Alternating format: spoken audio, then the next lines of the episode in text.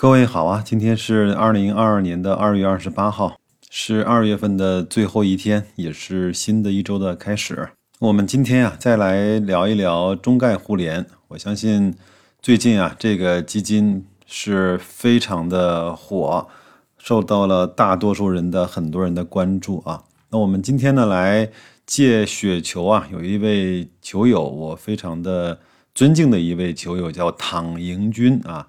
你也可以到雪球上看一看他的投资故事和人生的经历，你就知道为什么他要把他的雪球的 ID 起的叫“躺赢君”啊。他有篇文章呢是二十三号发的，我呢是随手做了一下收藏，但是我想今天应该再次拿出来跟大家去分享一下了。他说啊，中概互联到底是一个什么样级别或者是层次的投资机会呢？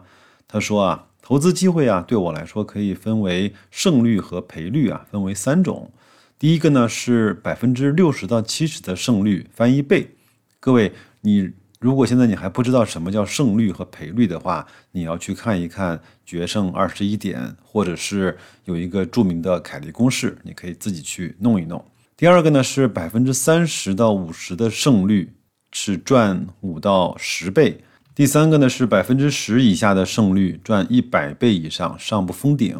前两种呢就是翻一倍、翻五到十倍的机会呢主要出现在股票的二级市场上，第三种这种翻一百倍以上或者是上不封顶的这种投资机会呢主要来自于风险投资啊和那个叫 crypto 什么意思呢？就是加密货币，就是我们所说的比特币啊、狗狗币啊这些东西哈。呃，中概呢，对他来说啊，他认为是属于第一种机会，就是百分之六十到七十的胜率啊，能够去赚到一倍。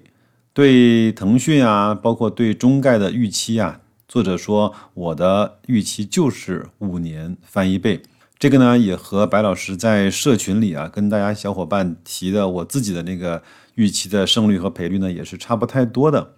但是。啊，非常重要的是，但是对你而言，重要的是你觉得中概呢是哪一种机会？你自己的判断是什么？以及这种机会和这类的资产啊，在你的投资组合中占多少的比例？这些问题虽然很简单，但是异常的重要。塔营军说：“对我而言呢，我目前执行的是杠铃策略。杠铃策略，如果各位你是第一天听到、第一回听说的话，那很可能你没有看过那本塔勒布的《黑天鹅》。那我呢，给大家稍微的做一点点的呃普及，好吧？塔勒布呢本身就很传奇啊，他写的有《黑天鹅》啊、《随机漫步的傻瓜》啊等等啊这些东西啊。”呃，他说杠铃的策略呢，其实是一个很有意思的策略。就是他说人生啊，包括投资啊，还有很多的事情，包括你做决策的时候呢，包括这个世界运行的规律啊，很多的时候呢，都是依照一套叫杠铃策略的东西。就是百分之七八十八九十是在一个极为稳定的和确定性的环境下，那留出百分之一二十的空间呢，让自己呢去做一些尽情的可以去拥抱这种不确定性的。机会或者是事情，我打个比方，我先拿人生来说，好吧，那就是你百分之八十以上的收入啊，对于个人来说，应该来自于你的工作收入跟你的劳动性的所得。那另外百分之十到二十呢，你可以去做一些投资，或者是有一些高风险的东西。这两种因素的结合啊，很可能会让你有一个意外的收获。即便是那些高风险的、不确定的东西呢，它失败了之后，也不会对你整个的人生啊有更多的搅扰。那投资也一样，我们应该把我们百分之五十甚至到百分之七八十的东西呢，投资在更有确定性的事情上。那对我来说，我的认知就。促使我呢下决定说，我要把我更多的东西呢放在低估的有确定性的指数基金，而不是呢去压住某一个个股，或者是去压住一个非常小概率的事件，比如说呃那些 ST 股，比如说那些在低位的那些可能会有概念或者是借壳重组的这些公司。这个呢就是作者呢所说的叫杠铃的策略啊。还有呢，你的投资期限是多少？作者说，我看的至少是五年，也就是说，在五年的维度下，符合这个胜率和赔率，对我来说就是机会。如果呢，你打算持有三个月，那么在同样的胜率和赔率下，你的标的肯定你的选择是不一样的。所以呢，说到底啊，一个东西能不能买，看的是你的投资预期、风险承受能力和你的投资期限。我觉得能不能买不重要，你觉得能不能买才重要。重要的不是机会，而是你的机会。躺赢君的文章啊，一般都是这样的风格，简洁明了，但是又深刻入髓。这个呢，和他本人的经历呢是有一定的关系的。我还是建议各位，如果你是第一次知道躺赢君的话，可以到雪球上去搜一搜他的文章和他在雪球达人秀对自己的介绍。好，那这就是中概互联我们今天想聊的这个话题和部分。那对我来说，我非常旗帜鲜明的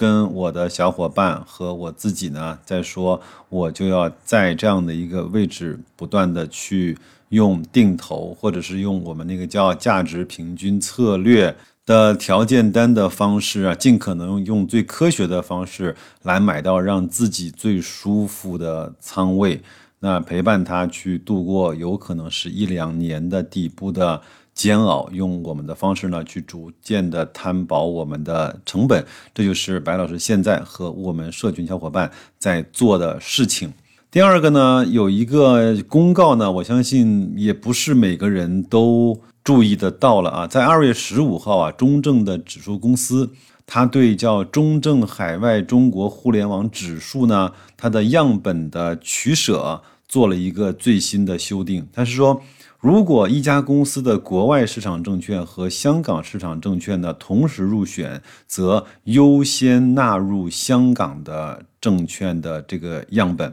以前呢，这个呢是如果它在美股上市或者是在港股上市呢，它有可能是优先美股的去。购买，但是我相信它这一条是为了应对有一些公司有可能在美股的时候，它未必有持续或者是继续上市的可能性，它会退回到香港来上市。包括香港的联交所呢，也发了一篇公告说，欢迎在全世界的中国的互联网公司回归到港股来上市。这两条东西呢？结合起来，我们就相信这些公司，它会慢慢的，有可能一个一个的就会回归到我们整个港股的这个市场。但是各位不要高兴的太早，它这个叫中证海外中国互联网指数，并不是我们所说的中概互联，它这个呢简称叫中国互联网这个指数，它的代码呢是 H 幺幺幺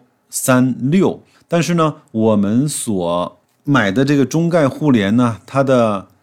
所追踪的指数呢叫中国互联网五零，它的指数代码呢叫 H 三零五三三，它两个的权重呃和购买的标的和比例都是不太一样的。但是我想说的是，那像中概互联它所追踪的这个中国互联网五零呢，它现在在权重股里面。比如说，腾讯肯定是在香港上市的，那阿里巴巴呢，就是在纽交所上市的；美团是在港交所上市的；京东它买的是纳斯达克上市的；百度是在纳斯达克上市的；网易是在美股上市的；小米呢是在港交所；那拼多多也是在港交所；快手是在港交所；那携程网是在纳斯达克。我相信，在不远的未来，这个指数。也会慢慢的修改他买这些股份的规则，也会更加偏向于买香港上市的这样的一个公司作为它的权重股，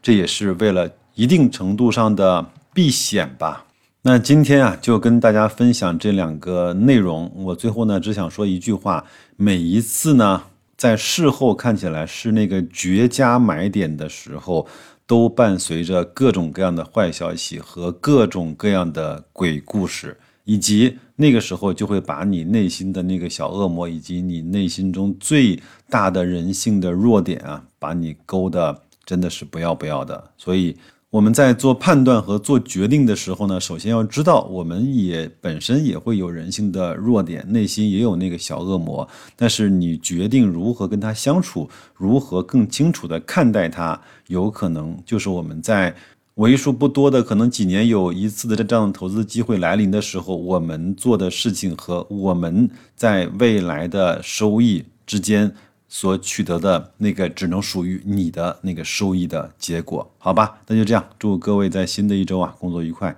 投资顺利，再见。